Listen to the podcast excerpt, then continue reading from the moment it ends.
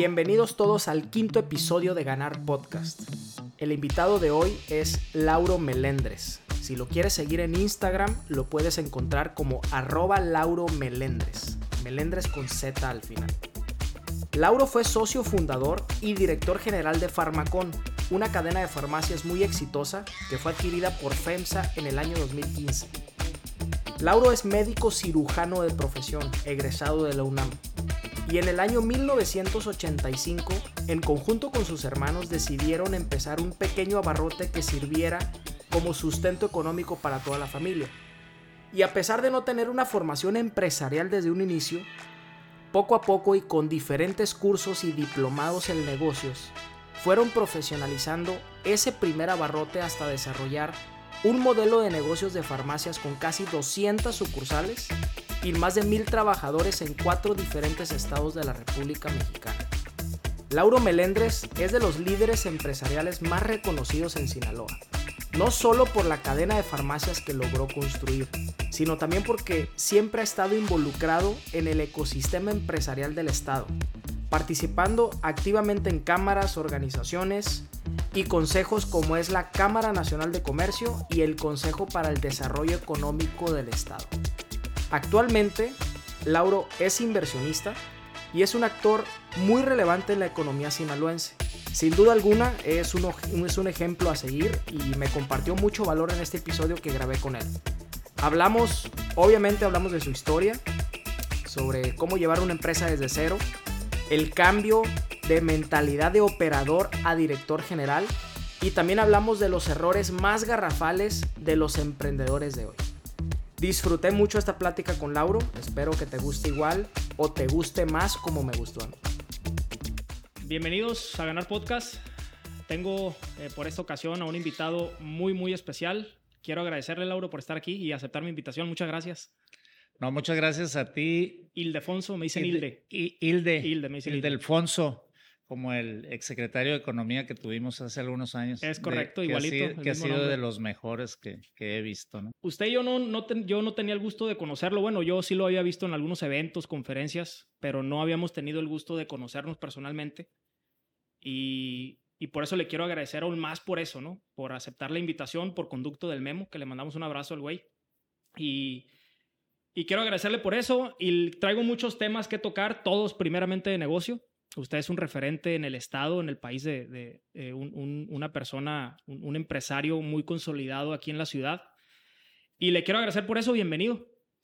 No, muchas gracias. De hecho, pues yo siempre apoyo a, los amigos de mis amigos y, y, algunos que, aunque no los conozca, me encanta poder eh, pues aportarle algo a los emprendedores. Y más como en tu caso, que esperemos eh, llegue a muchos, muchos emprendedores que a lo mejor sacan alguna idea que les pueda mejorar la operación y los resultados sobre todo de sus negocios. Sí, de hecho el objetivo del podcast es porque a mí me apasionan los negocios y, y es, es acercar la cultura empresarial.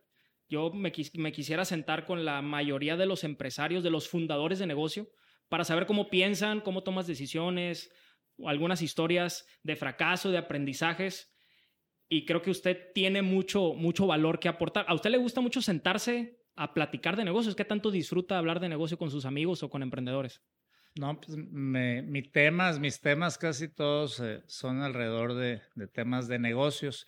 Y cuando dices cultura empresarial, ese es mi, mi, mi tema favorito porque gracias a la cultura empresarial creo que logramos muchas cosas en, en el desarrollo de, de, las empresas que hemos eh, emprendido, ¿no? Entonces, eh, sin cultura empresarial es muy difícil que un emprendedor, aunque le eche muchas ganas y tenga un buen modelo de negocio, logre pues detonarlo a niveles pues más allá de un autoempleo o, un empleo artesanal.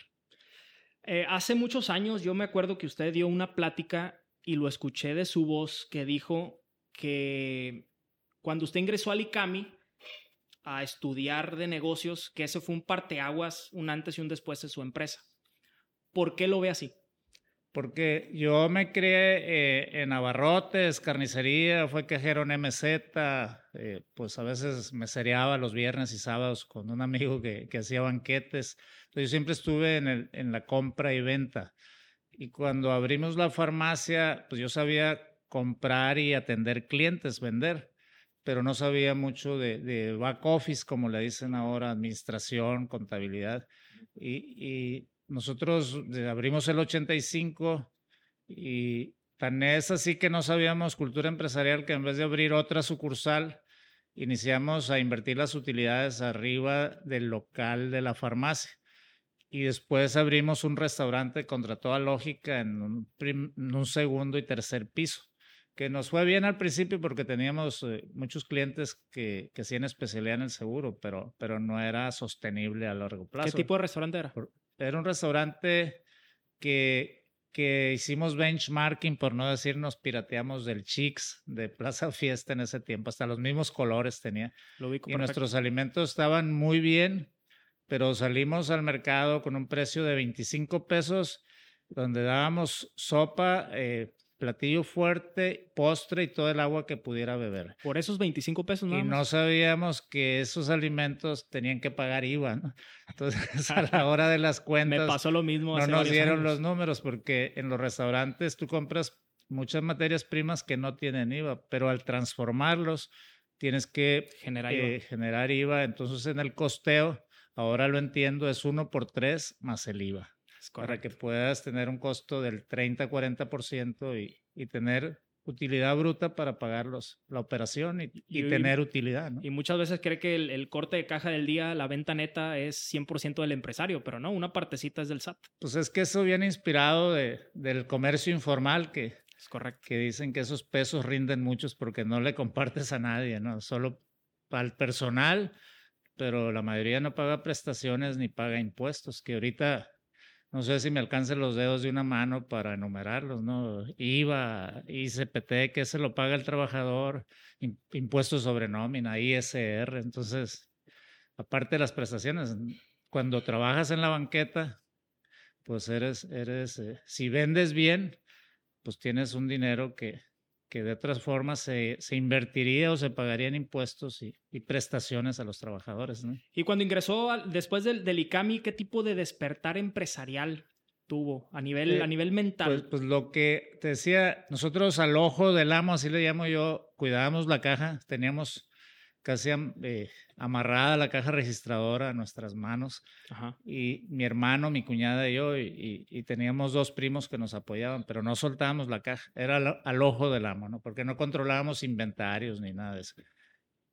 De lo del restaurante, algo de lo que sucedió, que, que eso yo creo que pagó la inversión, es que nos invitaron a llevarle alimentos a ICAMI cuando ellos hacían los seminarios y eso. Y, y me propusieron que una parte de esa venta se quedara para pagarme a mí eh, el programa de mandos medios.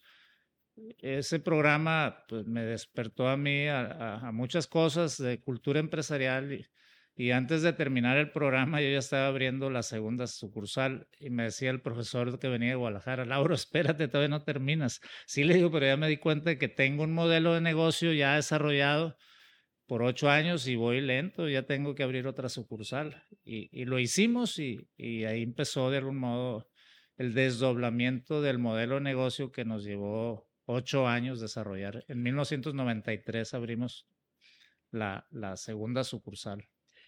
Usted agarró la empresa Farmacón desde cero prácticamente, que antes tenía otro nombre, y la llevó a cierto grado de institucionalización, ¿no? ¿Qué cambio de mentalidad? Porque ahorita mencionó que funcionaba como una barrota y que ustedes cuidaban las cajas y, los pesos y los centavos. ¿Cómo fue esa migración de mentalidad de operador a mentalidad de director o mentalidad de, empresario? ¿Cómo, es, ¿Cómo se vive a nivel mental esa transición? Pues, como te digo, eh, nos llevó salirnos del punto de venta, en mi caso, desde 1985 casi hasta 1998, mm, eh, porque ahí nosotros abrimos otra sucursal y ya eh, Nacional de Drogas nos, nos prestó un software eh, y, empezamos a operar ya, ya más sucursales, de tal forma que yo ya no podía estar en, en un solo punto, entonces ya me, me fui a la oficina eh, y ya nunca regresé al mostrador. Eh, tuve 13 años trabajando. Tenía un amigo que me visitaba y se paraba en la caja a, a platicar conmigo ahí en, los intermedios y me decía, pues ya me voy porque me voy a, se me van a hacer muy gordos los tobillos, decía. Y le digo, me voy a hacer tobillón, yo como, como el, el Mario, que era el amigo que llegaba ahí, ¿no? Y dice, me voy a salir de la caja yo también. Entonces, eh, de ahí ya nosotros invertimos en un programa, en un sistema que tenía farmacias Lux que les funcionaba muy bien. Y Jesús Hernández Rubio de Bsoft, eh, por recomendación de Juan Carlos Chávez de Compupartes, que era mi asesor tecnológico, nos lo vendió. Y, gracias a ese sistema nosotros pudimos operar muchos puntos de venta, porque ya entonces sí teníamos control de inventario, teníamos contabilidad por, por centros de costo, cada farmacia tenía su, su, apartado, estado de resultados y, desde ahí pues ya, ya empezamos a crecer con más control de la operación y de inventarios financieros. Escuché a un empresario muy reconocido aquí en Sinaloa que tiene tiendas de conveniencia, que tiene muchas sucursales de tiendas de conveniencia y él dijo, él dijo que, que cuando él se salió del mostrador de su tienda fue cuando el negocio empezó a crecer. ¿Usted está de acuerdo con eso? Pues sí, e, es que si tú te dedicas a operar, eso significa que vas a llegar según el horario, abrir la cortina y te pones a atender clientes y, y según los horarios que manejes, pues no tienes tiempo para salir a analizar el bosque, entonces ahí estás metido y, y es un negocio muy artesanal o como muy autoempleo, ¿no? Exacto. Y, y eso sucede pues, porque tienes temores de, de abrir puntos de venta adicionales porque no sabes cómo controlarlos. Algunos lo intentan y a veces pierden hasta la matriz, ¿no? Entonces, eh, pues es todo un tema, ¿no? Donde, donde es indispensable. Algunos lo hacen con familiares, con parientes, ¿no? Y eh, así, así controlan los diferentes puntos de venta, pero ¿cuántos parientes puedas tener competentes, comprometidos y dispuestos a trabajar, como en nuestro caso, ¿no? Sábados y domingos y después hasta a veces hasta en la noche, ¿no? es todo un reto poder hacer eh, un modelo de negocio que tenga todas las herramientas para poder operar en multipunto y en multiciudad, que ese es e, otro en eso, Precisamente que usted está diciendo, en ¿cuál es el reto más difícil de operar tantas sucursales al mismo tiempo e inclusive en otros estados de la República? ¿Cuál es el reto más complicado de controlar? Por, ejemplo, nosotros al inicio, tuve un compañero economista que compartíamos departamento en la Ciudad de México, que me pidió que lo apoyara a abrir una sucursal en Hermosillo. Y yo le dije, bueno, te ayudo y, y tú operas, tú y tu esposa tenía 300 mil pesos y yo me regreso a Culiacán. O si cedes el 50% de tus 300 mil pesos, seríamos socios y te llamarías Farmacón te comparto el software y nosotros te administramos desde Culiacán. Así fue como él operaba y nosotros administrábamos. 50-50. 50-50. ¿Y no se le hacía mucho porcentaje? No, porque. Pues, pues es que siempre ha habido ese dilema. Sí, no hay una respuesta cuando correcta. hay un emprendedor, ¿cómo se reparte? Al del capital, normalmente agarra un emprendedor que no tiene recursos y muchas ganas, se queda con el 80, 90. ¿Quién? El, el emprendedor. El del capital. El inversionista. Y los académicos dicen que debe ser al revés. ¿Usted qué opina? yo por eso me fui mitad y mitad. Para no tener broncas. Pues, pues es como el compositor que no suelta su, o el inventor que no suelta su invento o su canción porque no quiere hacer rico a nadie. Y al final, pues ni él gana ni, ni los Nadie demás. Gana, ¿no? porque, porque, no lo comparte. porque al final en la música, más antes, Ahora no sé, los que más ganaban eran las disqueras. Pero, por ejemplo, Laura, usted que, que, ha tenido la oportunidad de estar del lado del emprendedor, crecer y escalar una empresa, y también ha estado del lado del inversionista. eh, ahorita que usted está en la posición de inversionista, por así decirlo, ¿qué tipo, cuál es su, su, su rúbrica a seguir a la hora de dividirse, de dividirse esos porcentajes? Mira, si yo fuera a hacer un proyecto contigo y, y tú tienes una idea y es mi capital, yo diría está bien, más si yo tengo resuelto mi problema financiero y te quiero ayudar. Ah, perfecto.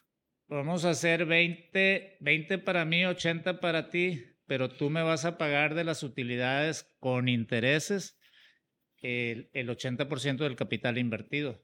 Y, y, así sí sería muy razonable para mí. Yo no sé si es una locura, pero, pero de algún modo así funcionan los fondos de inversión. Si entrevistas a Hugo Moreno, él te podía decir, eh, porque el reparto... Está en mi eh, lista de invitados al pues podcast. Pues ahí está y no te quiero decir yo porque a lo mejor no le gusta a Hugo, pero, pero los fondos de inversión, eh, pues ellos llevan la mayor tajada. Y el que tiene el proyecto, opera y dirige, pues... También tiene que ver si el proyecto es un proyecto en base a tecnología o es un proyecto que, es, que sean puros fierros, ¿no? Porque pues uno, una empresa tecnológica tiene más probabilidad, digo, mm. No, pues no, no lo puedo decir, pero... El que sea, porque los, los, proyectos en el PowerPoint aguantan todo. Y en las eh, proyecciones... En el Excel todos somos eh, millonarios. Acabo de, de, de, de, no entrarle o posponer un proyecto para exportar productos a Europa. Y incluso el emprendedor me aceptaba que yo fuera el 80 y sin pagarle después. Pero aún así me acalambré. Entonces, ¿no crees que el que tiene un dinerito por ahí ahorrado, pues lo va a soltar tan fácil, ¿no? Y claro. es más fácil que el que tiene una idea, un proyecto, acepte a que acepte el, el, el del recurso, aun cuando sea tu tío, tu pariente. A veces los padres se, se ponen blanditos, pero cada día menos, ¿no? Porque ahora cada día dice, el dinero es mío, es mi, para mi retiro, te doy educación y tú búscale por tu lado, ¿no? Hablábamos ahorita de, operar el negocio, ¿no? Todos los días, de lunes a domingo, 24/7. Para eso se requieren pues, ciertos conocimientos, ciertas habilidades, pero para poder escalar un proyecto, para brincar de operador a director general, creo que se requieren un conocimiento muy en específico. ¿Qué conocimientos o qué habilidades en específicas necesita el emprendedor que usted considera para poder llevar el negocio al siguiente nivel? Pues eh, a, veces piensa uno que con ser administrador o contador puedes emprender, pero el emprender son cualidades que las trae la persona, yo creo que en la formación de su personalidad o el carácter porque puedes ser muy buen administrador y muy tímido para aprender. Y si eres contador, son más tímidos todavía porque ellos todo quieren que cuadren el papel al 100 y en los negocios nunca cuadran las cosas al 100. Tienes que tomar riesgos. Entonces, para ser emprendedor tienes que tener la capacidad de, de tomar riesgos y, y también pues de, de hacer, de esforzarte. Porque en un inicio es raro el proyecto que no requiere pues mucha entrega, mucha dedicación. Y, y, si tú estás compitiendo con otros que trabajan día y noche, sábados y domingos, días festivos, pues te van a, a dejar atrás. Y, y, y pues, aun cuando tu proyecto era bueno, por ejecución puede quedarse rezagado. Habrá algunas cosas que si tú eres un inventor y vas a hacer algo, pues nadie te lo puede competir. Eso sería como el océano azul.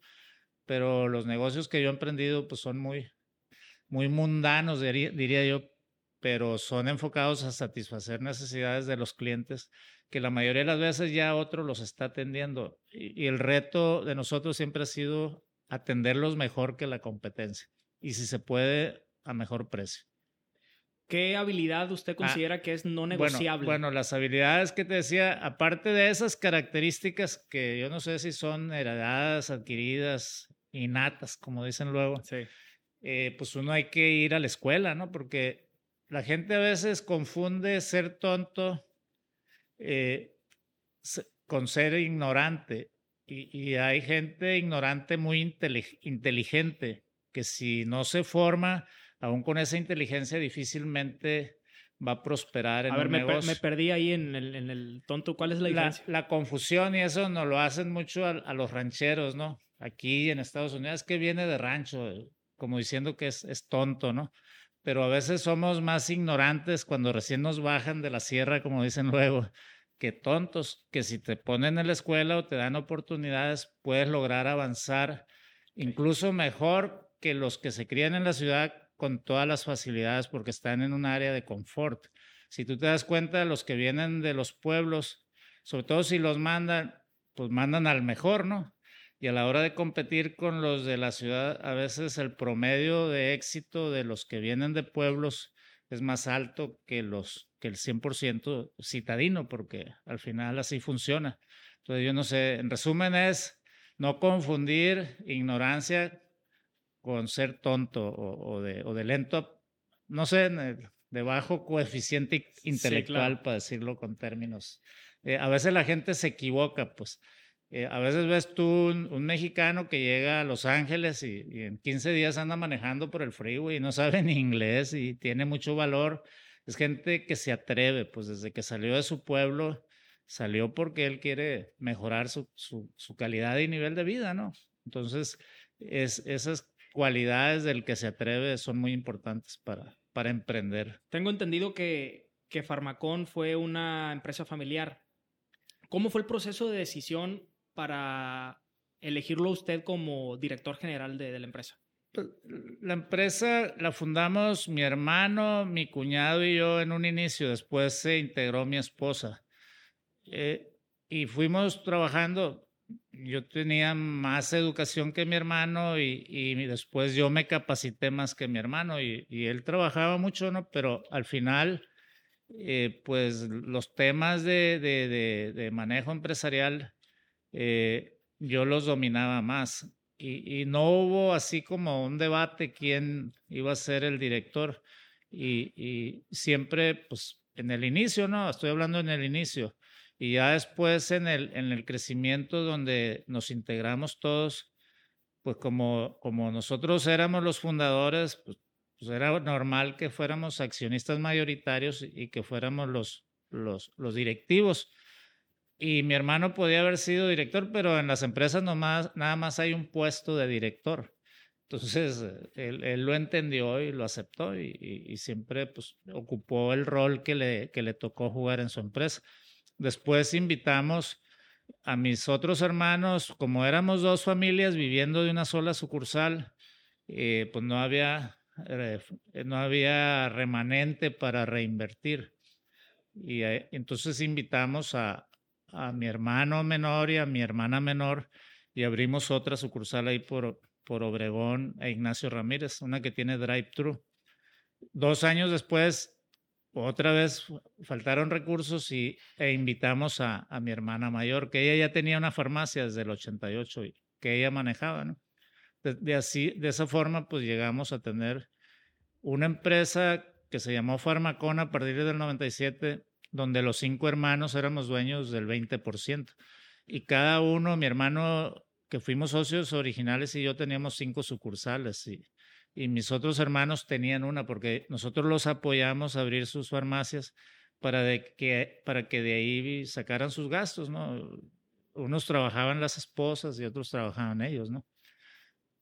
Años después fusionamos todas las empresas, todas las, eran seis empresas y era muy difícil operar seis empresas. Seis RFCs diferentes, seis cuentas diferentes. en una sola alrededor del 2002.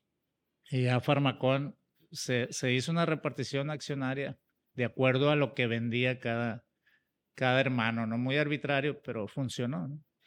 Sabía que su esposa estaba, estuvo involucrada en la empresa. ¿Qué consejos le daría a, aquellas personas que quieren iniciar una empresa? De, de hecho, mi esposa, en el origen, pues teníamos cuatro hijas pequeñas y yo no quería que ella trabajara. Insistió y le dije, bueno, te voy a abrir una sucursal y va a ser tuya, allá en Lomas del Sol y vas a trabajar 30 años. Sí, sí, me dice. Y empezamos, ella trabajaba en la mañana, yo me iba en la tarde y, vivíamos, compramos casa ahí como a dos cuadras, entonces vivíamos eh, en, el negocio, íbamos y veníamos y nos fue bien. Al inicio era muy difícil porque en ese barrio eran puras familias jóvenes y vendíamos muy poca medicina. Entonces ahí yo saqué todas mis vidas de carnicero, de abarrotero y le agregamos frutería, verduras, y, hacíamos machaca con la carne que, que sobraba. Entonces logramos como un mini súper con farmacia y vendíamos mercería. Mi esposa hizo un excelente trabajo y, y, logró pues hacer muy, muy exitosa y rentable ese punto. ¿Qué es lo más difícil de trabajar? El año 2000 me dijo, ya, o sea, no vas a aguantar ¿Cuánto, tiempo duró? Seis años de los 30 y se retiró. se retiró a, a seguir, porque las hijas pues ella era la que las llevaba y recogía en la escuela a, hacer tareas y todo eso. Entonces era muy difícil tener cuatro hijas y atender un punto de venta. Claro. Entonces, como ya habíamos desarrollado más estructura, podíamos operarla sin que ella estuviera ahí. Pero fue, fue una buena experiencia, ¿no? Entonces, al final, dicen que las esposas son las directoras del hogar y de lo todo he escuchado lo que, de muchos empresarios. de todo lo que sale de ahí. Se, ¿no? se comenta, sí, porque dicen que el- por los problemas, al fin y al cabo, a la hora de la comida o antes de dormir, ahí es donde se platican los problemas y se toman las mejores decisiones, ¿no? Dicen que la CEO muchas veces son las, ¿verdad? las esposas. Pues dicen, es la que te, te da el valor cuando, cuando te, te ve que te estás debilitando. y, y en esos años, Lauro, en esos seis años que estuvieron trabajando juntos, ¿qué fue lo más difícil de trabajar con Pues su esposa? Hubo, hubo- con la esposa, en general no, tenía un radio ella que eh, yo me quería dormir a las 10, 11 de la noche, ella cerraba las, ay, señora, se le olvidaron las llaves, y, y le digo, ya apague ese radio, y, y, pues, eh, pero era pues cosas así mínimas, ¿no? Igual en las mañanas, seguido, ay, que no, las llaves eran el tema frecuente ahí, ¿no? Y, día día, pues. y que de repente pues había saltos, que era el pan nuestro de cada día, ¿no? Que, que era, pues había que enfrentar a, los asaltantes sin confrontarlos y, y no arriesgar la vida, ¿no? ¿Cuál es el área dentro de la empresa que usted consideraba o considera que aporta a usted más valor? Primero, la- el área de la empresa que más le gusta, ya sea recursos humanos, finanzas, operación, y que usted sienta que aporta más valor a la empresa. Pues eh, yo, yo a lo largo era como un hombre orquesta, donde al inicio yo igual iba al banco, que iba a comprar las cocas los domingos cuando se acababan al, al depósito y, fui evolucionando haciendo una estructura. Y, y yo siempre buscando con la capacitación que obtuve TEC de Monterrey y CAME y PADE, cómo profesionalizar la empresa pues empezamos a- a desarrollar manuales con políticas, procedimientos, aprovechar la tecnología. Entonces, yo creo que mi, mi fuerte sería formación y control de equipos de trabajo, porque yo no sé, no soy bueno para la tecnología, no sé hacer un PowerPoint, pero, pero soy creativo. Entonces, si, si, me, si tengo quien me apoye, como me apoyaba Jared ahí en la Secretaría de Desarrollo Económico, pues yo le paso la idea y Jared me la cacha y la plasma y, salíamos bien casi siempre, ¿no? Entonces, haciendo un equipo con diferentes especialistas, e- ese era una virtud, porque por ejemplo mi sobrino que era, estudió eh, sistemas en el TEC, él y Juan Carlos, que eran amigos de promedio casi 10, eran muy brillantes y yo, yo los invité, los contraté y los dejé trabajar. Ellos eran los expertos. Y mi hermano Manuel, que iba a ser director general de maquinaria Lumaya, lo invité a trabajar y le tuve que pagar lo mismo, darle carro nuevo y, y garantizarle sus 23 años de antigüedad, porque la empresa tenía 20 y Manuel tenía 23 por contrato. Entonces, eh, él era experto en administración, contabilidad, entonces ellos me, me apoyaron mucho en, en esas áreas y ya desarrollamos el, el, departamento de recursos humanos con capacitación y también con gente muy valiosa. Entonces, eh, yo, yo en la empresa llegaba a las 10 de la mañana y, y, salía a las 2 y en las tardes solo regresaba los martes a una reunión de seguimiento semanal. Entonces, la empresa llegó un momento que operaba con mis cinco directores o gerentes y, la tecnología que teníamos y, operaba bien. No, no. Me ayudó mucho el que yo me fuera a participar en organismos porque delegaba y ellos asumían el compromiso y, y casi siempre nos, nos, nos, salimos adelante. ¿no? ¿Cuál es su técnica o estrategia para empoderar a sus colaboradores y que la empresa siga funcionando aún en su ausencia? Lo importante es tener claras las metas, los objetivos y los tiempos.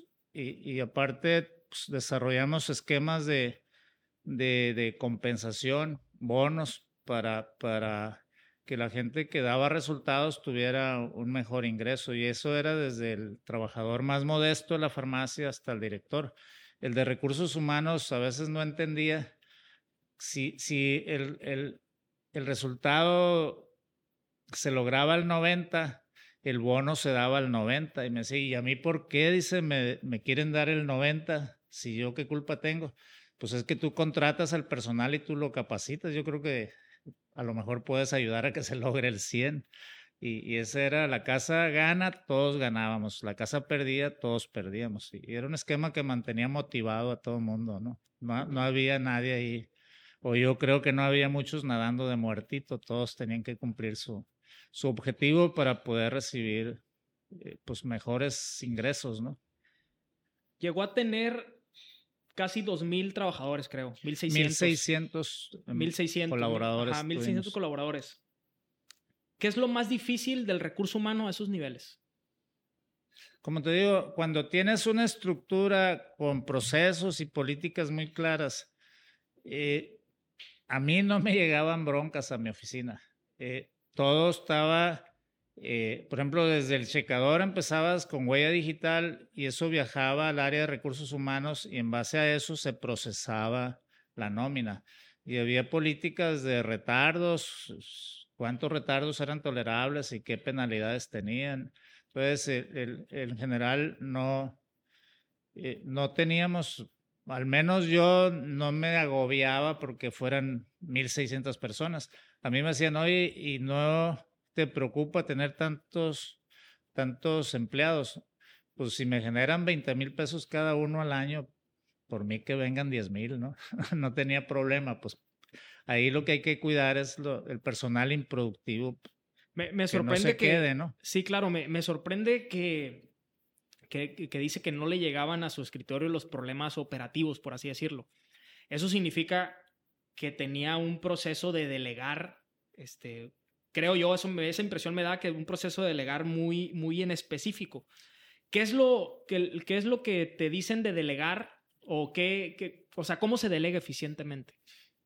Para empezar, pues yo tenía una, una, una política que aprendí en el IPADE de JM Romo, que dice que, que una persona puede manejar cinco personas hacia abajo bien. Yo por eso tenía cinco gerentes o directores. Y, y, los supervisores de las farmacias manejaban cinco farmacias, pues manejaban con cinco, con, con cinco gerentes. Y los gerentes de farmacia, la mayoría tenían cinco empleados. Y entonces era una cadena donde vas vas en cascada, pues delegando por tramos y, y, si todo mundo, si todo está claro en políticas, procedimientos, eh, pues no debería haber problema. Y, y, lo que se desarrollamos tableros de control nosotros.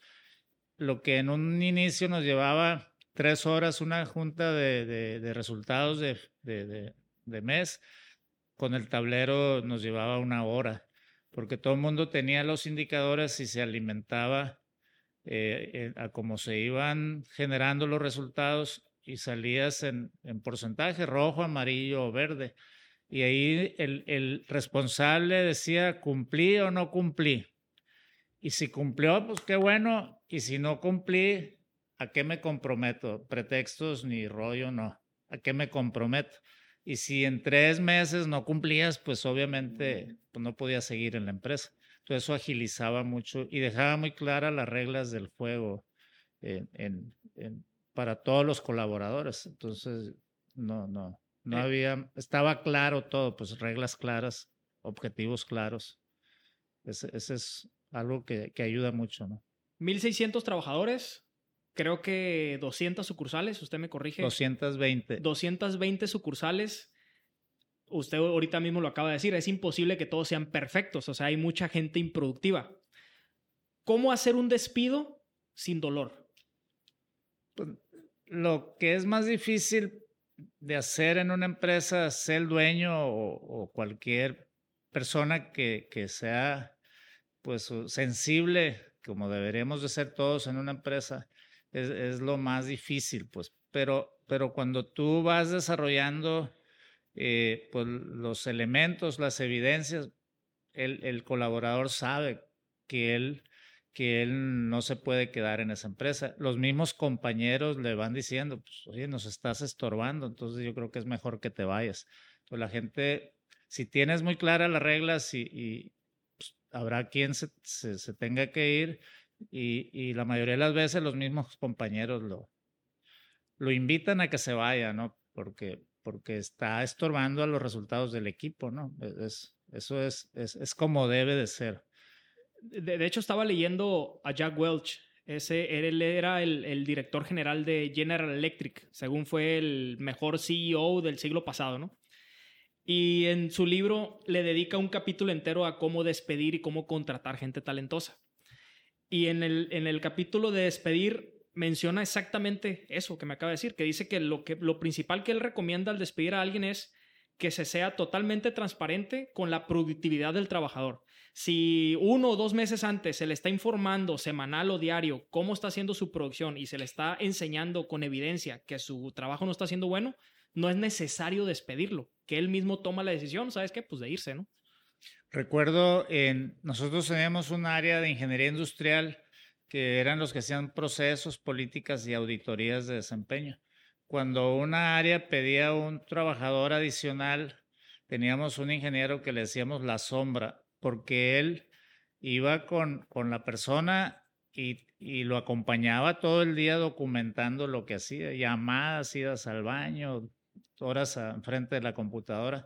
Hubo una ocasión que alguien que trabajaba solo y se quejaba que ya ocupaba asistente, le mandamos a la sombra, ¿no? Y salió que trabajaba menos de cinco horas. Cuando le enfrentamos a su, a su resultado, a los días renunció. Y, eso, pues, eh, como te dice, yo creo que tenía, teníamos toda la evidencia, porque aún teniendo al ingeniero industrial ahí auditándolo, no dejó de hacer contestar mensajes, ir al baño, pues irse a comer algo. Entonces, dice, oye, tú no ocupas otro asistente, ocupas emplearte las ocho horas. Entonces, eh, eh, eso ayuda mucho porque no eres arbitrario en, en, tu decisión, lo tienes soportada en evidencia. Ahora, no, no podemos decir, bueno, en mi experiencia, no podemos decir que, que el despedir es algo sencillo, ¿no? ¿Tuvo usted alguna mala experiencia o tuvo una experiencia desagradable a la hora de despedir a alguien? Pues sí, sí, al, alguna ocasión, sobre todo cuando son amigos, cuando o parientes, ¿no? Tú, tú invitas a un amigo a trabajar y, y, si le tienes que dar las gracias, pues está en la tabla o en la palestra eh, la amistad, pero uno tiene que entender que estamos trabajando para la empresa y que una cosa es que como dueño un amigo te abra la puerta y otra cosa es que te mantenga dentro. Yo cuando recomendaba, le digo, yo te ayudo a que entres, de que te quedes depende de ti. Y eso se lo decía amigos y familiares. Y a veces familiares o amigos se tuvieron que ir, pero en caso particular a mí me tocó uno que pues no quisiera ahondar mucho la situación, pero, pero sí, a mí a veces eh, eh, me llegaban situaciones que eran así polémicas, ya o un amigo o un familiar, pues a veces sí me lo, me, me lo mandaban a mí porque pues dicen, yo creo que el, si él les dio entrada, pues no podemos decidir nosotros que se vayan. Y ahí es donde yo a veces enfrentaba situaciones que, que no me gustaban mucho, pero pues, lo tenía que hacer. ¿Qué opina usted de trabajar con los amigos o de hacerse, hacerse socio de los amigos? Pues no es fácil, no es fácil. Tiene que haber reglas muy claras. En alguna ocasión llegaron a pedirme asesoría, eran dos amigos, Y ya después de oír todo el caso, uno iba a poner el billete y el otro iba a acompañarlo, ¿no? Y ellos llevaban la idea de que iban a ser 50-50, pues, pero los dos eran novatos. Incluso a lo mejor sabía más el del billete que el otro. Le dije, pues, pues yo, yo y se lo dije delante del otro amigo, yo no le compartiría el 50% de, de, de, de, de, las acciones porque no, no está trayendo a la mesa nomás de su, cuerpo su cuerpo ¿no? y su, su educación, pero no tenía mucho un proyecto, un plan de negocios. Eran amigos que querían emprender juntos y uno tenía dinero y el otro no. Que cuando un amigo es el, el, el que trae el plan, el proyecto, la experiencia, pues ahí a lo mejor sí era justo, ¿no? Pero en ese caso no.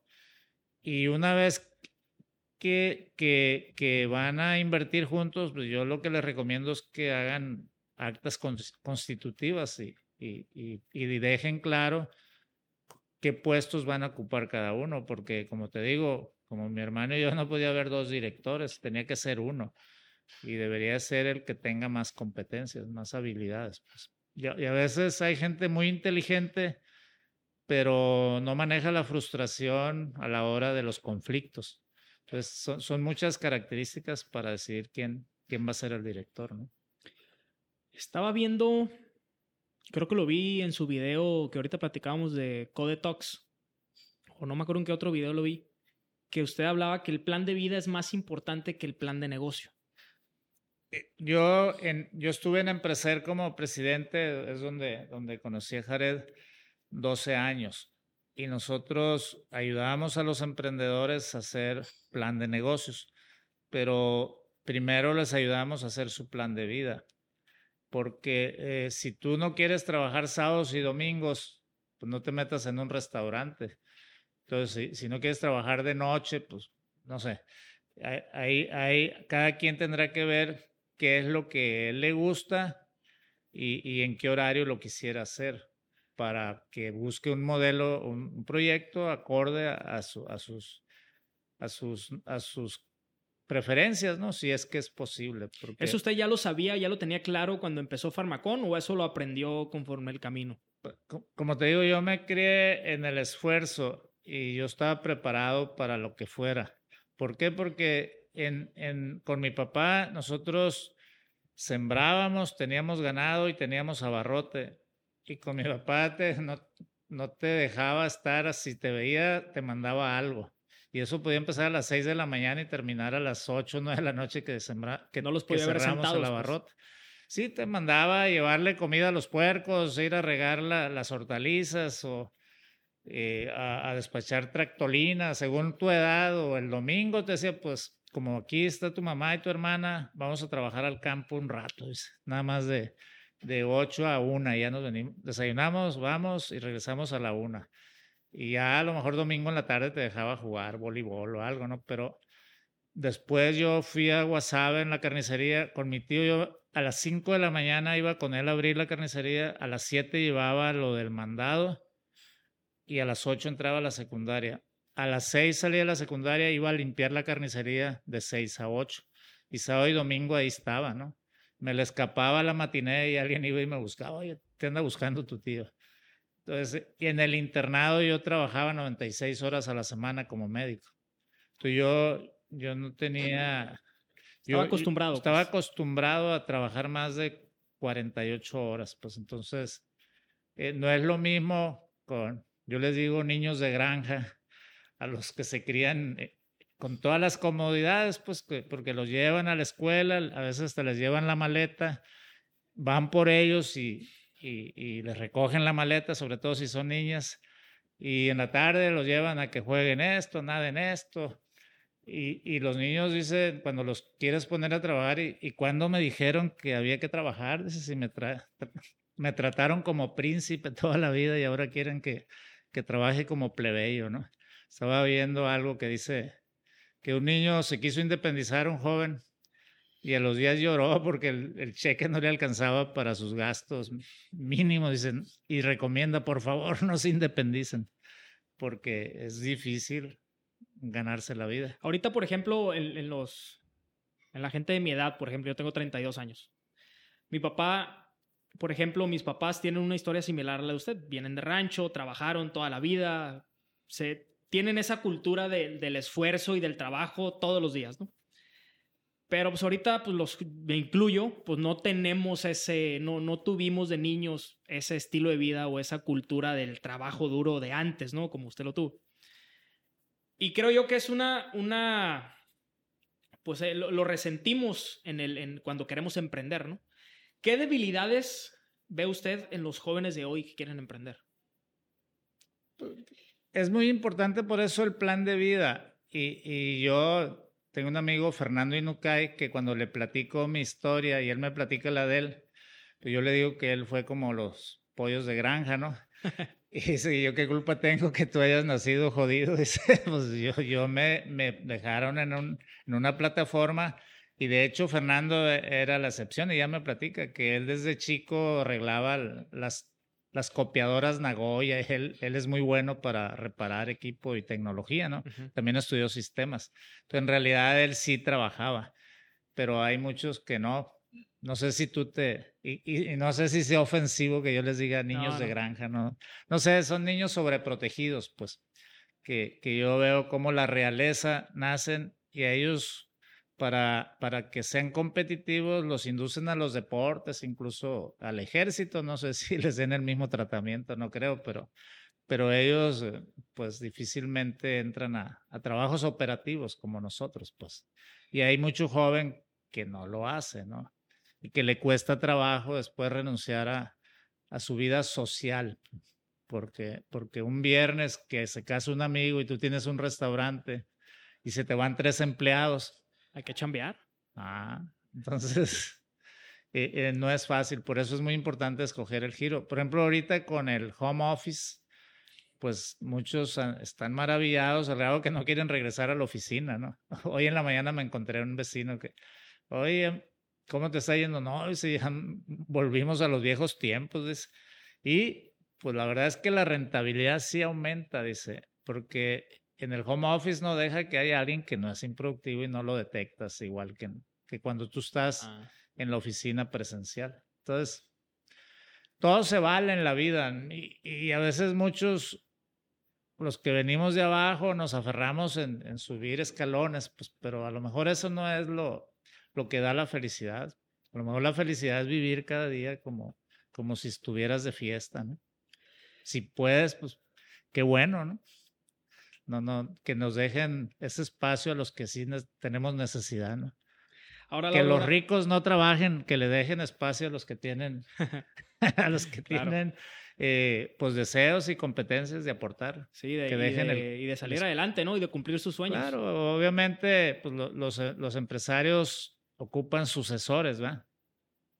Y igual, pues si no institucionalizas una empresa para que opere como, como opera Walmart y esas que ya los dueños nomás tienen acciones, ¿no? No operan para nada, con, con, con directores profesionales de alto nivel.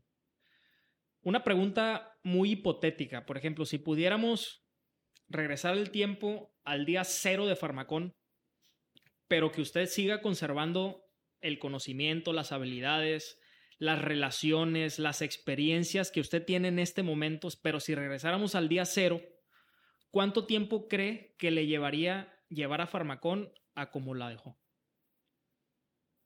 Pues eso, eso es muy, muy comparable con, bueno, con los que nos compraron la empresa, pero pues a lo mejor ellos no tenían la experiencia ni las ganas que yo tengo. A lo mejor la comparación no es, no es tan buena.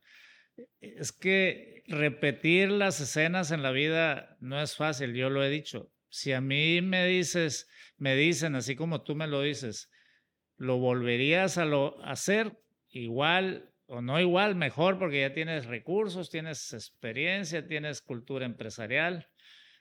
Pues para empezar por mi edad, yo, digo, yo, yo eh, lo que quería era seguridad patrimonial. De alguna forma, pues ya la tengo, no, no aspiro a tener los millones que tienen los de, los de Fortune, ¿no? Yo, yo con, tener mi vida en cierta medida patrimonialmente asegurada, eh, es, esa era mi aspiración.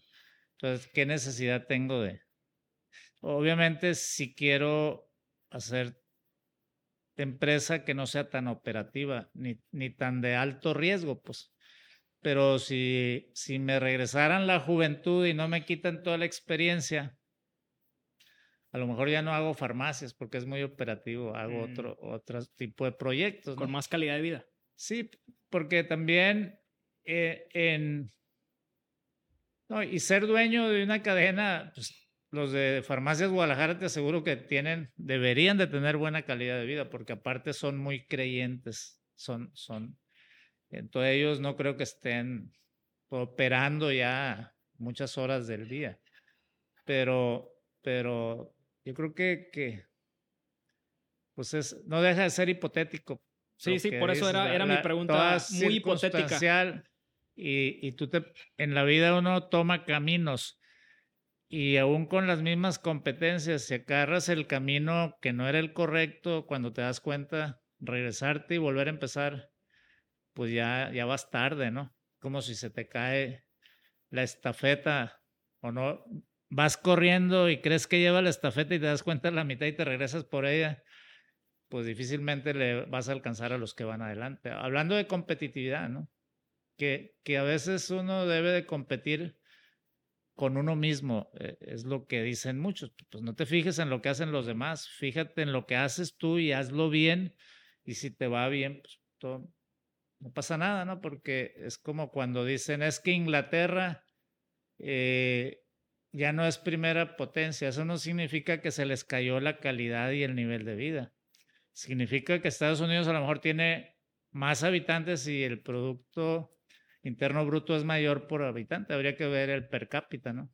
Suponiendo que eso fuera lo que da la calidad de vida. Entonces, cada empresario tendrá que estar donde. Hay un, hay un dilema financiero en las empresas eh, que es una duda muy personal. Eh, que es, la empresa está operando, está creciendo, ¿en qué momento dejo de reinvertir las utilidades para retirar las utilidades y construir un sistema de activos? O sea, em, ¿en qué momento se, no sé, y no, no, sé si me la pueda responder, no sé si haya una verdad absoluta, pero, pero ¿en qué momento es, le dejo de invertir al negocio para yo retirarlo e invertirlo por otro lado? Mira, te cuento mi experiencia por favor. Primer error financiero que nosotros cometimos fue que el poco recurso que teníamos, compramos un local de 90 metros, pues ya viejo, lo había usado Nabel Delgado como 50 años, ¿no? Entonces lo que nos quedaba lo, invertimos en ponerle piso nuevo, darle una manita de gato y en equiparlo. De tal forma que cuando íbamos a abrir, pues no teníamos ya recursos. Afortunadamente Outrey en ese tiempo, que después fue Casa Saba, nos dio un crédito a 45 días. Y afortunadamente tuvimos la revolvencia porque los clientes nos empezaron a comprar desde que estábamos empacando los productos. Si no hubiésemos logrado la atención de los clientes y la revolvencia, no, no hubiésemos podido pagar ese crédito y yo creo que hasta ahí hubiéramos llegado. Error número uno, una cosa es poner farmacias y otra cosa es invertir en bienes raíces. O sea, si tú tienes capital suficiente para abrir en caso de, un comercio, pues renta un local bien ubicado y, al grado que si no te va bien, pues te mueves, ¿no? Pero si tú compras un local mal ubicado y te va mal, pues hasta ahí llegaste, ¿no? Años después, en la sucursal de mi esposa, 94, pedimos un crédito para comprar el local, 180 mil pesos la unión de crédito. El 95, el pago era 2.700. Se viene ¿Al mes? la... Sí. Al mes. Se viene la de la devaluación, inflación, no sé, es la crisis que hubo el 95. El pago llegó a 15 mil pesos mensuales. También habíamos pedido casa, mismo, mismo. 2.700 se fue a, a 15. Al grado que yo dejé de pagar la casa para seguir pagando el local porque habíamos puesto eh, la casa de nuestros padres como, como garantía, ¿no? Y salimos adelante, ¿no? Pero, pero fue un error también. A ver, compré. El otro error fue que el edificio, varios años, tardó en terminarse cinco o seis años porque lo poco que nos quedaba en la farmacia lo compramos de ladrillos. Ese era otro negocio de bienes raíces a lo mejor con ese recurso pudiéramos haber abierto cinco sucursales, pero no sabíamos cómo. Entonces, eh, eh, el negocio financiero debe empezar, para empezar, ya que tiene utilidades, se recomienda retirar el 40% y reinvertir el resto. Y ese 40 ya forma parte de tu patrimonio o, o, si hay déficit, porque pues a veces la familia completarlo de ahí, sí. lo completas de ahí pero siempre lo que nosotros hacíamos era eso, un, retiro del, del, 40% y reinversión del resto. Y, y, al principio era poco, pero con el tiempo fue creciendo. Entonces ya fuimos invirtiendo en locales patrimoniales, cada, como iba pudiendo cada quien, ¿no? Entonces eh, eh, son dos negocios diferentes. El patrimonial es el que tiene remanente o ya tiene eh, utilidades retiradas en su cuenta personal. Entonces, igual se, se recomiendan pues, no invertir en, en bienes raíces dentro de la empresa, es mejor sacarlos. Y de ahí tú, si tienes una empresa en sociedad, puedes rentarle o no el local a esa empresa, ¿no? Ya tienes otro ingreso. Entonces, es un... A veces se toman riesgos, no siempre te, te va mal, pero hay que tener cuidado, pues porque en una de esas te quedas, te quedas, eh, pues, pues en el salto ese, en el salto mortal, sobre todo si, si te apalancas incluso para, para, para comprar un local o para construirlo, ¿no? Hay que irse con pies de plomo. Ahí, ahí la jugada puede, puede salir mal. Ahora, normalmente eh, cuando un emprendedor crea su empresa, la desarrolla, la escala, la vende, uno cree que el, paso natural es convertirse en inversionista. ¿Usted cómo, cómo ha, asumido ese rol? ¿Le gusta el rollo de invertir? ¿Y, qué tanto usted se involucra en los proyectos que, que invierte? Pues, eh, la verdad yo en la bolsa no le entiendo mucho y le tengo pánico, ¿no? Ahí inviertes... Sí, me, me, refiero a proyectos... Eh, bueno, en, en, la este bolsa de valores no. Y, y cuando ya tienes patrimonio, pues, en, a mi edad lo que busco es no meterme en proyectos muy operativos. Pero si mis hijas quieren y yo veo que, que, que es viable, sí las apoyo. Ya ellas, si, si, si ellas quieren, pues esforzarse, ¿no? Y, y, y trabajar. Entonces, eh, eh, no, no, hay, hay, hay ahorita oportunidades como el Hotel Ibis que, que tenemos en Mazatlán, eh, en la familia. Nosotros invertimos y lo opera eh, la franquicia, y nosotros manejamos los ingresos y ahí pagamos nóminas y, nosotros administramos, ellos operan. También hay esquemas donde puedes entrar con tierra con, con constructoras, porque las constructoras de vivienda no hay dinero que alcance a la hora de, de tener reservas. Entonces, si, si alguien tiene un terreno, lo aportas en un fideicomiso y ellos construyen y venden y te dan un porcentaje de la venta. También es un negocio que no es, hay que escoger bien con quién te, te asocias nada más, porque ha habido sorpresas. Con desarrolladores formales y serios, ¿no? Sí, sí, porque tener líquido, pues eh, ahorita, ahorita eh, con las tasas que está pagando el banco es atractivo, porque puede llegar a casi al 11. Y si la inflación hay el 8, tienes un remanente positivo. Pero si te vas a Estados Unidos, donde la inflación es al 7 y te pagan el 4, pues es negativo. Por eso se están viniendo a México a, inundar los bancos con... En sacar un crédito de allá para invertirlo acá, ¿no? No, no, los inversionistas eh, eh, golondrinos, les dicen, porque traen su dinero y mientras les convenga y el día que ven algo feo que, o que las tasas bajan, se lo llevan, ¿no? Es un dinero que, que no se queda porque no lo invierten a largo plazo, que no lo invierten en infraestructura, ¿no? Que es lo que más ayudaría a un país. El, flujo ese también ayuda, algo influye a que la sobreoferta de dólares ahorita pues tenga el tipo de cambio tan, tan bajo a lo, de acuerdo a lo esperado, ¿no? Entonces es... A la hora de invertir en un proyecto, en un negocio, en una idea o en una empresa que ya esté operando, ¿Qué elementos toma usted en cuenta para poder invertirle a la idea o al emprendedor? La viabilidad financiera de los negocios, pues lo, es lo, yo creo que lo más importante, porque todos los negocios deben de buscar rentabilidad y se debe buscar una rentabilidad, dicho por Enrique Coppel, si no es más de 20, ¿para qué?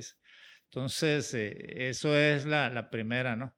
Eh, ya que tú ves el proyecto, pues habrá que ver eh, el factor humano, ¿no? Si, si los que traen el proyecto, dependiendo si, si tú vas a entrar solo con capital, son competentes, comprometidos y honestos, ¿no? Para, para entrar con ellos. Entonces, yo creo que, que sí se puede cuando, cuando hay oportunidades y, y, pasan pues todas las pruebas que tienes que hacerle para, y, además que el riesgo sea mínimo, ¿no? Además de, de, fijarse en la viabilidad financiera, en la rentabilidad, pues es bueno fijarse en cómo es el emprendedor, ¿no? Si realmente ah, el emprendedor es el que va a hacer que las ah, cosas eh. sucedan y todo.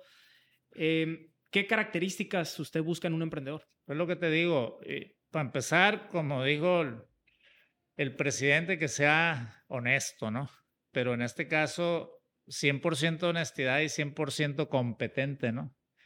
Y después, pues que tenga el carácter para, para, para aguantar la operación de esa empresa o, la dirección, ¿no? Según sea el tamaño de la empresa, pues porque son varios factores que, que tiene que tener un, un, em, un, un, emprendedor que es el que va a operar la empresa, ¿no? Y, habrá negocios que si compras un negocio ya operando, que de origen tú ves que la utilidad que te va a generar ese negocio es igual o mejor que la que te da el banco, pues no llevas pierde. Es lo que hacen muchos que tienen capital, es lo que hace FEMSA.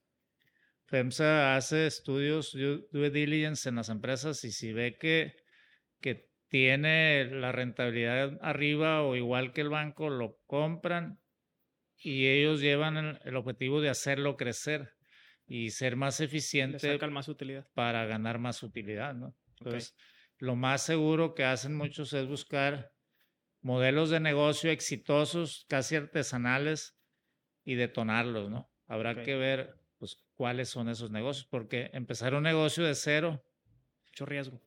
Pues se dice que de 10 mueren 8. Sí, 9. Entonces 9.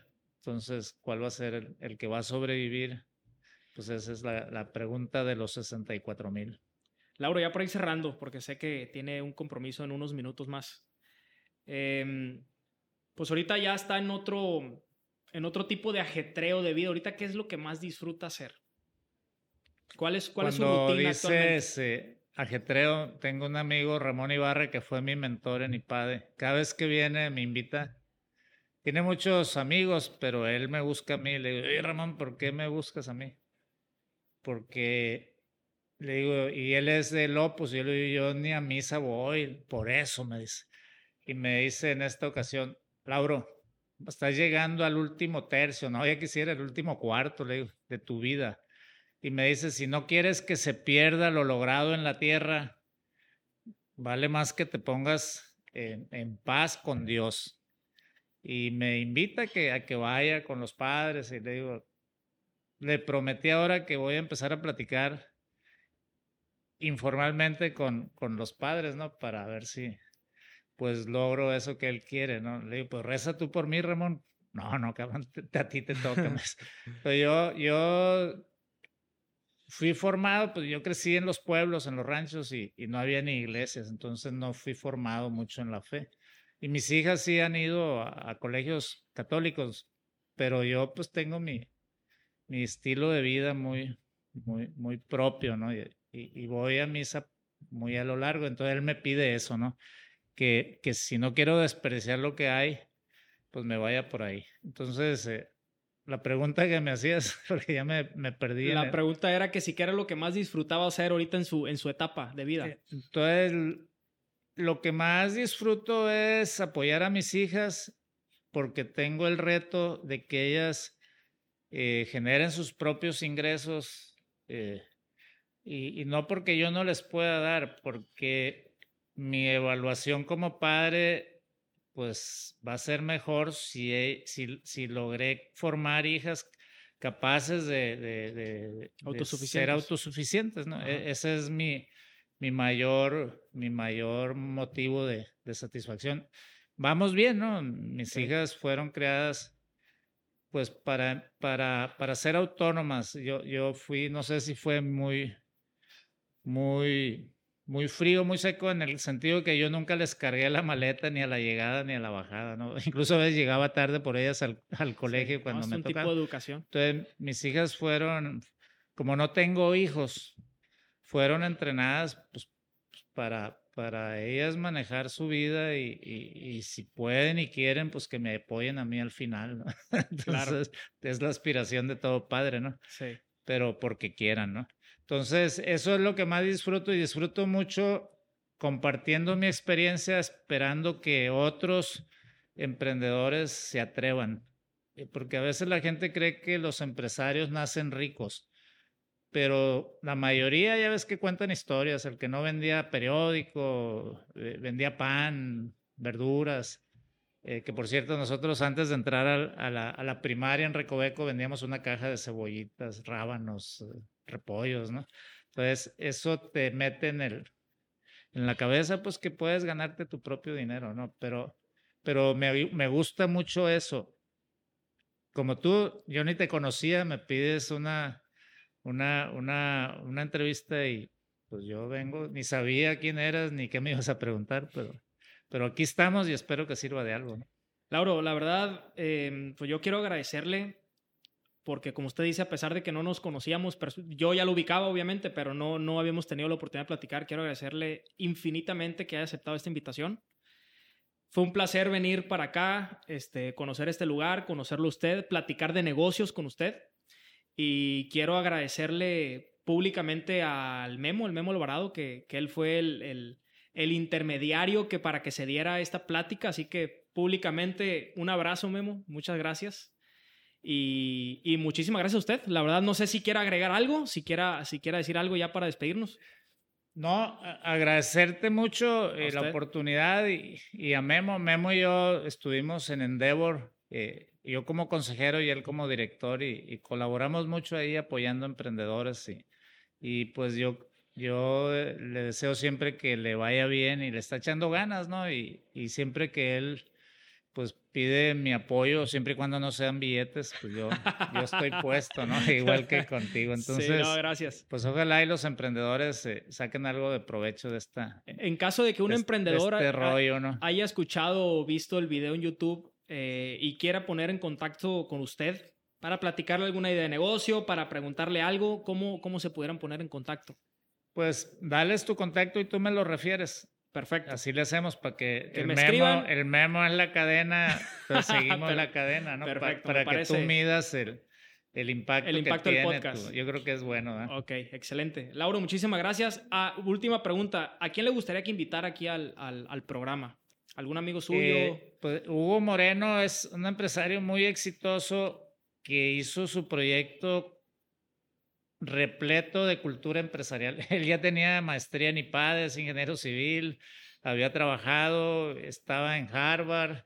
Entonces, él tenía un proyecto y, y alguien lo recomendó con un fondo de inversión, creyeron en él y ahorita pues es, es de los proyectos más exitosos de Claro. Sinaloa de los últimos años. Entonces, yo creo que él tiene mucho que aportarle a los, a Está, los está en mi lista de emprendedores. invitados, Hugo- el Sí. señor Hugo Moreno.